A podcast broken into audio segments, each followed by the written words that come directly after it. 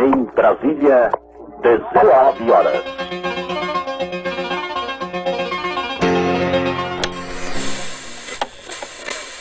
Blink.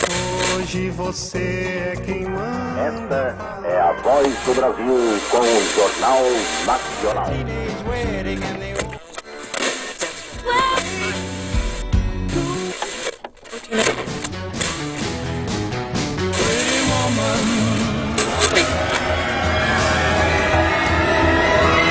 O som na cidade.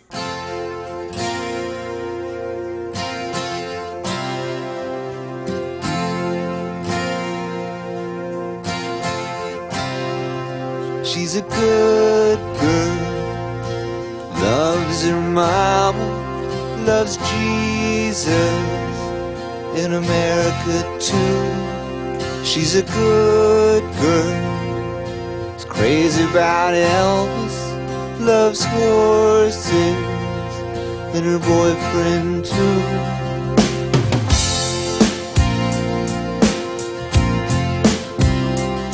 And it's a long day living in Reseda. There's a freeway running through the yard. And I'm a bad boy, cause I don't even miss her. I'm a bad boy for breaking her heart.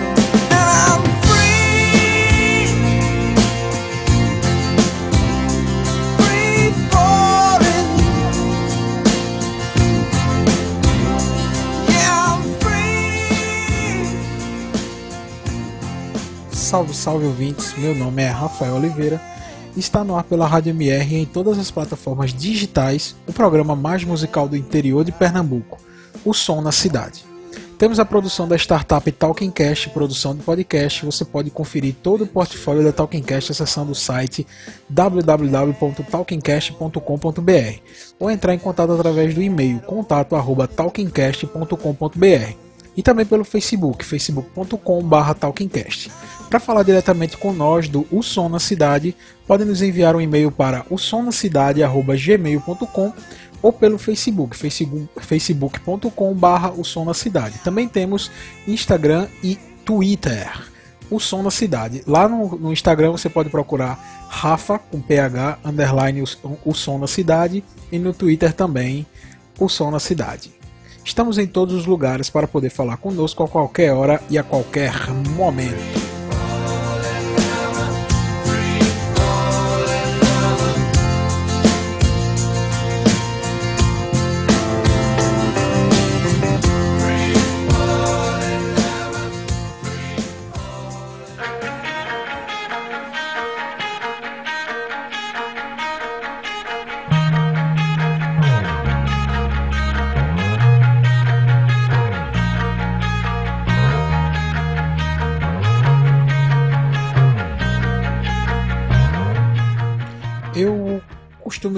Que esse programa é sobre histórias e o plano de fundo é a música. Além da percepção sonora, acredito que apresentar um contexto só torna a canção ainda mais completa. Nesse episódio, vamos descobrir detalhes de algumas histórias trágicas por trás de canções de sucesso. Essa introdução desse programa vai ser bem rápido porque o conteúdo do cast está demais. Vamos nessa, que hoje o assunto tá pesado, porém, como todos sabem, é música.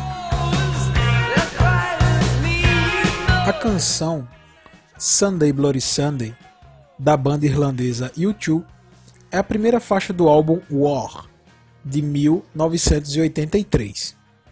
Na Alemanha e na Holanda, Sunday Bloody Sunday é conhecida pela sua batida militarista, um riff de guitarra marcante e a harmonia da música muito bem construída.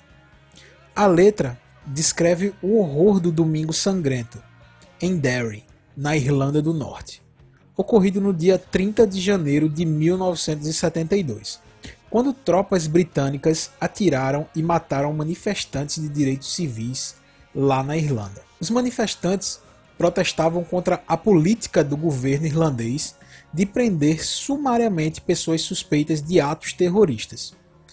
Essa política era dirigida especificamente contra o exército republicano irlandês, o famoso IRA, uma organização clandestina que luta pela separação da Irlanda do Norte da Grã-Bretanha. Porém, a ação é, não recaiu apenas sobre o IRA ou sobre me membros do IRA. Caíram assim, em cima de pessoas que também lutavam por ideais, mas que não tinham envolvimento com IRA. Nesse dia, 14 manifestantes foram mortos e 26 ficaram feridos. Dentre as vítimas, seis menores de idade. Todas as vítimas estavam desarmadas e cinco delas foram alvejadas pelas costas, ou seja, todas as características de um massacre. Após o Domingo Sangrento, o IRA ganhou um número enorme de jovens voluntários revoltados com aquela ação truculenta da polícia, dando uma força ainda maior a esse grupo guerrilheiro. Ou seja, violência só gera uma revolta ainda maior do povo. Teve um médico que atendeu alguns desses manifestantes e disse que realmente não teria motivo nenhum para a polícia agir daquela forma contra pessoas que estavam protestando. A gente está passando por um negócio parecido hoje em Barcelona e a gente viu como a polícia reagiu lá. Então, a história, meu amigo, como eu gosto de dizer, é cíclica, se repete. E ao som dessas palavras, vamos ouvir Sunday Bloody Sunday do YouTube, do disco War de 1983.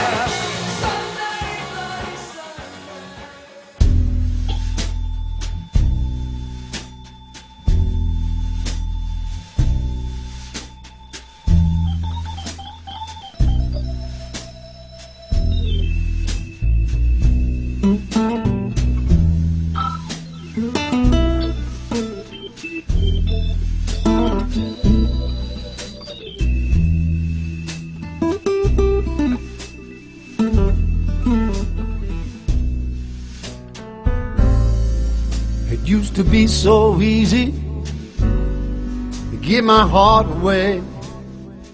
Em 1985, o guitarrista Eric Clapton, numa viagem a Milão, onde estava em turnê, conheceu uma jovem modelo chamada Lori Del Santo. Os dois meio que se apaixonaram e na verdade ela só descobriu algum tempo depois que se tratava de um, de um famoso guitarrista que estava passando por Milão para fazer shows. Os dois se envolveram e depois de alguns meses de relacionamento, ela descobriu que estava grávida. Apesar dela estar radiante, o pai não aceitou muito bem essa notícia, no caso o Eric Clapton. Ele julgava não estar preparado para a situação de ser pai. Lembrando que o Clapton tinha problemas sérios com álcool e cocaína. Problemas estes que ele lutava para poder se livrar já fazia alguns anos. Os dois se separaram pouco depois de descobrir que Laurie estava grávida. Ele não soube lidar muito bem com aquela situação. Porém, um pouco antes do nascimento do garotinho que viria a se chamar Connor Clapton, eles reataram o relacionamento e puderam curtir o nascimento e os primeiros anos de Connor, que nasceu em agosto de 1986. Eles passaram a viver no interior da Inglaterra, todos juntos. Essa relação foi novamente interrompida por mais uma das muitas internações de Clapton no centro de reabilitação para tratar sua dependência com o álcool. Ele era um alcoólatra. Porém, ele continuou o contato com a mãe de Connor, com a Laurie, eh, durante todo o tratamento. Ele disse que isso ajudou a superar aquele problema. Quando finalmente ele conseguiu eh, se sentir seguro para sair da reabilitação, ele voltou a ter contato com o filho. Tudo meio que estava voltando ao normal. Clapton fazia planos para voltar a morar com os dois, né? tanto o Connor quanto com a Laurie, no interior da Inglaterra. E a Laurie estava passando um tempo em Nova York, na casa de uma amiga. Ela diz num depoimento é, que esses dias é, o Clapton tinha levado o Connor ao zoológico. Isso ele tinha 4 anos, tá? Isso foi em- em 91. É, e assim, o Clapton tinha conseguido uma, uma brecha na sua agenda. Eles estavam meio que curtindo Nova York em família. Aí ele levou o Conan no zoológico. E ele marcou que no outro dia iria visitar um outro zoológico naquela região ali, Manhattan. Porém, enquanto a mãe tomava banho, a babá de Connor se descuidou e não viu que ele, brincando de esconde-esconde na sua inocência de criança, correu em direção à janela que o zelador do prédio tinha esquecido aberta depois de uma limpeza de rotina, limpezas na vidraça. Laurie disse que ouviu o grito da babá. Connor tinha caído do 49º andar do prédio, em cima do teto de um prédio vizinho, ao lado do prédio onde eles estavam. Clapton chegou cinco minutos depois do acidente, sem saber do ocorrido, e no local descobriu que o seu filho de quatro anos já não estaria mais lá para ir no zoológico com ele. É, Em homenagem ao filho, ele compôs a belíssima Tears in Heaven. A música foi originalmente gravada como parte da trilha sonora do filme Rush e ganhou uma nova versão no MTV Unplugged em 1993. Tears in Heaven conseguiu grandes resultados no Grammy, levando três prêmios naquele ano: Melhor Performance Vocal Pop Masculina, Melhor Música do Ano e Gravação do Ano. Porém, a história por trás da música é dura e é difícil. Só quem tem filho entende a dor de um pai. Então fiquem aí com Tears in Heaven de Eric Clapton.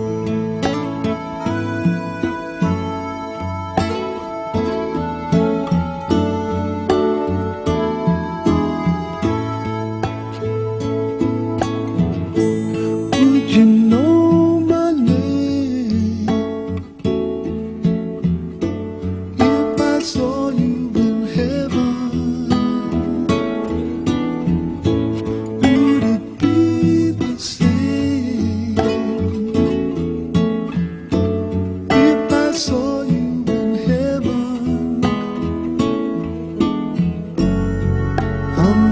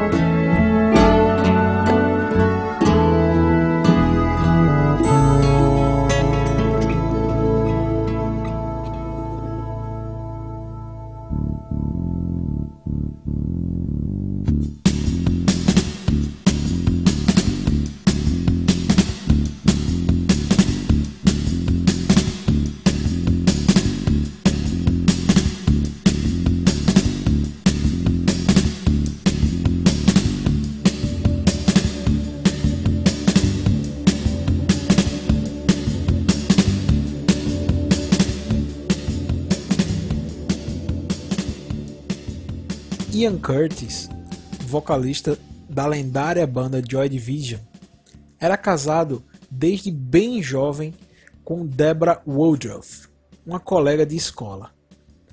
Porém, viu seu casamento desmoronar após um caso extraconjugal com Annick Honoré, uma jornalista belga a qual ele conheceu num show em Bruxelas.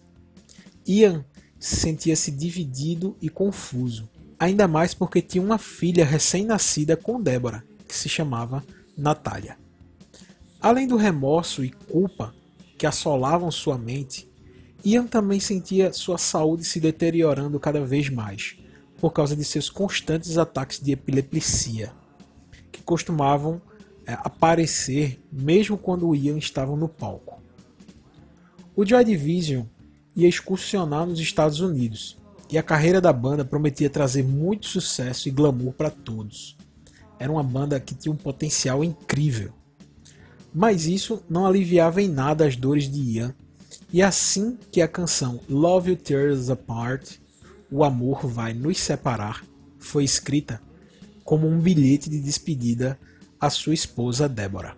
Esse título dessa música contradiz a canção Love Will Keep Us Together, O Amor Nos Manterá Juntos, de Neil Sedaka. É, Curtis é, canta na letra dessa música a história de um casal que começa a ver seu mundo se dissolver e nada pode fazer sobre isso. Na manhã de 17 de maio de 1980, dias antes do início da primeira turnê do Joy Division nos Estados Unidos, Ian, aos 23 anos de idade, se enforcou em sua cozinha, utilizando uma corda que sustentava o varal de roupas, e segundo se conta, ouvindo o disco The Idiot de Iggy Pop. Ian foi cremado e suas cinzas foram enterradas em Macclesfield, sua cidade natal. Sua esposa Deborah mandou gravar em sua lápide a frase Love will tear us apart, como um epitáfio. Essa música foi o último single do Joy Division e o seu maior sucesso, chegando ao 13º lugar no Reino Unido e primeiro lugar na Nova Zelândia. Mas Ian Curtis, o líder da banda, não viveu para ver o sucesso dessa canção, tendo se suicidado poucas semanas antes da música ter sido lançada. A banda deu sua ida para os Estados Unidos, depois realizou alguns shows e no final acabaram mudando de nome por acreditar que o Joy Division é, ficou muito associado à figura de, do Ian Curtis. A banda passou a se chamar New Order. Eu adoro essa música e eu já sabia do, do, do, do contexto da música antes de montar essa pauta. Eu continuo adorando essa música, porém eu sei que é muito pesado o tema da música. Mas vamos ouvir e vocês vão ver que a música é genial. Vamos embora ouvir Love Will Tear Us Apart, do Joy Division.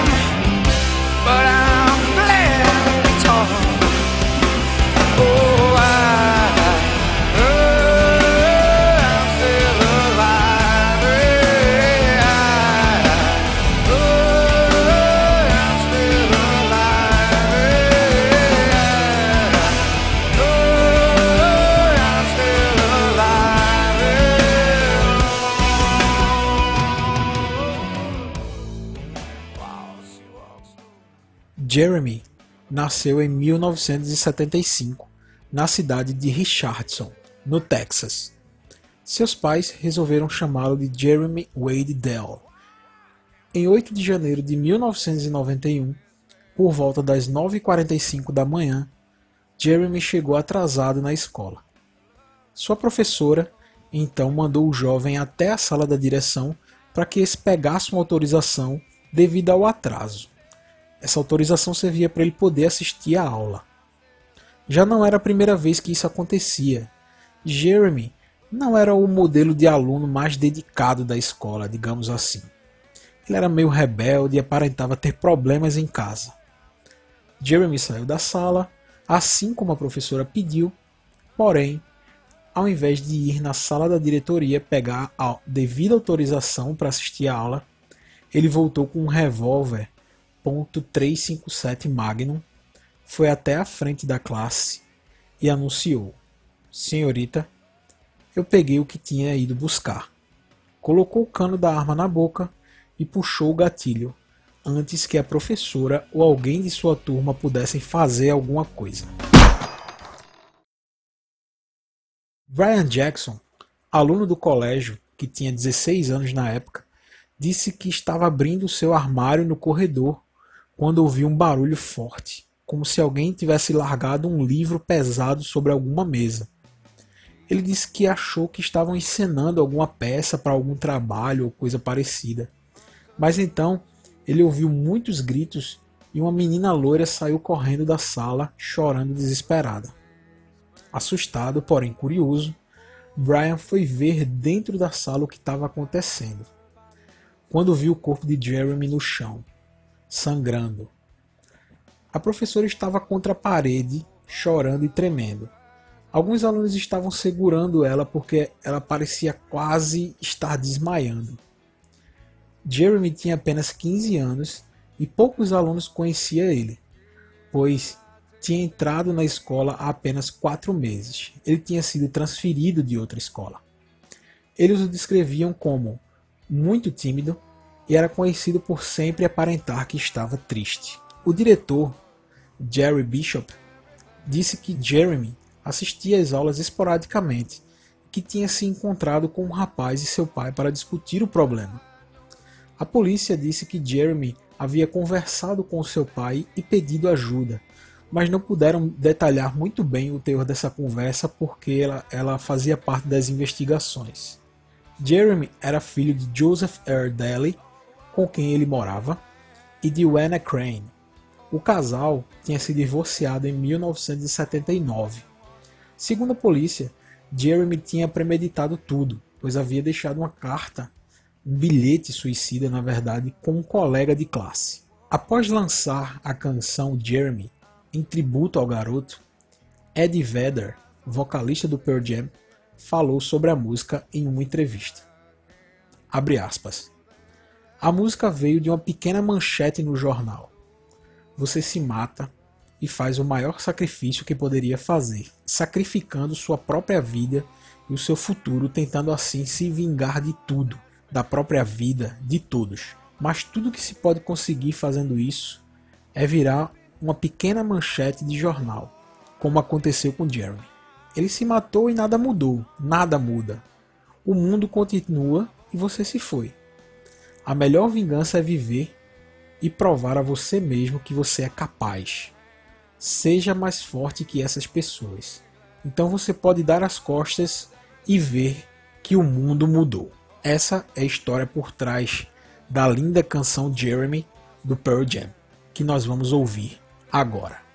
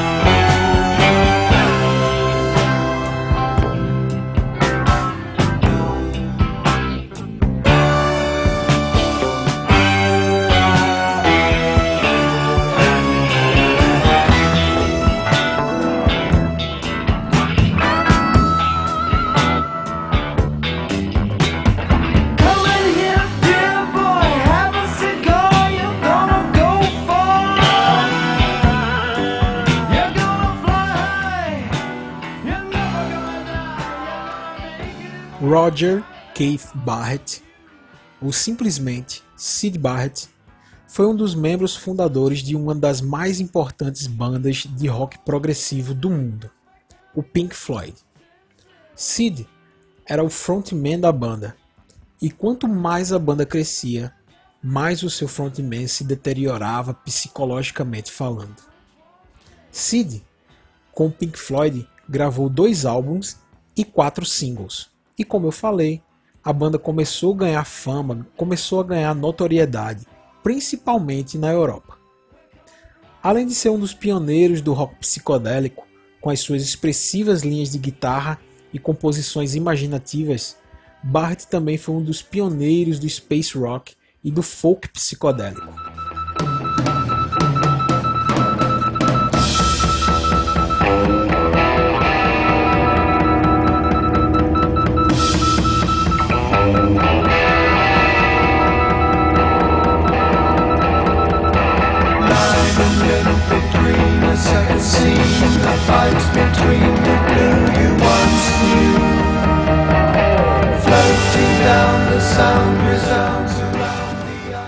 Como eu disse anteriormente, conforme a banda ia crescendo, Sid Barrett foi abusando cada vez mais de drogas alucinógenas e psicotrópicas, como o LSD. E isso foi deteriorando a sua mente. Sua performance nos shows tornavam-se cada vez mais imprevisíveis, e o seu comportamento geral uma incógnita. Isso começou a gerar desconfiança por parte dos outros membros da banda, pois o Pink Floyd é, se tornava cada vez mais popular e aquele comportamento não era compatível com o crescimento da banda. Os problemas se tornaram mais constantes durante a primeira ida do grupo aos Estados Unidos, no fim de 67. Sid começou a ficar extremamente difícil e cada vez mais ausente, tendo essa ausência e o seu estranho comportamento começado a causar problemas ao grupo. Numa ocasião meio que famosa, num programa de televisão de Pat Bone, depois de entrar na frente das câmeras, ele ficou parado, atônito, com os braços caídos ao longo do corpo e olhando fixamente para a câmera durante toda a apresentação daquela música, daquela única música que eles apresentaram no programa. Outro incidente bem conhecido foi quando, ao entrar no palco em outra emissora, Sid teria se é, é, esmagado uma caixa inteira de tranquilizante Mandrax, misturado com uma grande quantidade de creme para cabelo, e depois pôs a mistura sobre a sua cabeça e meio que colocou é, é, é assim entre o cabelo, né? Ficar meio disfarçado. E depois, quando ele entrou na TV, ele ficou debaixo dos projetores de palco. A mistura viscosa derreteu e começou a escorrer pela sua cara, dando a aparência de estar com a, cabeça derretendo. Fora essas bizarrices, todos começaram a ter problemas para se relacionar com o cada vez mais imprevisível Sid Barrett. Isso culminou no afastamento dele da banda. A, a situação se tornou insustentável. David Gilmour, um amigo da banda, entrou para o Pink Floyd e assumiu a posição de frontman da banda. Porém, quiseram manter o Barrett como um compositor, meio que participando do grupo em off, compondo, dando a sua colaboração criativa para a banda. Mas nem isso eles conseguiram, pois ele continuava a abusar do LSD e de outras drogas. Né? Após o grande sucesso do Dark Side of the Moon, a banda voltou aos estúdios da Abbey Road e começaram a gravar um novo disco, que no futuro se chamaria Wish You Were Here e que traria a canção Shine On You Crazy Diamonds, uma homenagem ao antigo parceiro de banda. No dia de colocar os vocais em Shine On You Crazy Diamonds, o produtor assistente aponta para um canto do estúdio onde uma criatura soturna com capa de chuva branca segurando um saco plástico, estava ali parada, com o um olhar perdido. Era Sid Barrett, homem sobre o qual a música falava naquele instante. A história conta que naquele momento o músico se encontrava irreconhecível, com excesso de peso e totalmente careca, sem cabelo. No início, os antigos colegas nem o reconheceram. Richard Wright, o tecladista da banda, chegou a contar ao The Independent, um jornal inglês, que quando Roger Waters percebeu que era Sid Barrett, começou a chorar, com o choque que teve com a aparência do seu amigo. Barrett morreu em 2006 devido a complicações de uma diabetes que ele tinha desenvolvido durante esse período que ele ficou afastado da banda. Ele ficou se dedicando à pintura, artes plásticas e morreu em sua casa. Vamos ouvir agora uma das mais geniais canções do rock. É um hino e uma homenagem a esse cara que foi tão criativo quanto louco. Shine on You Crazy Diamonds, do Pink Floyd.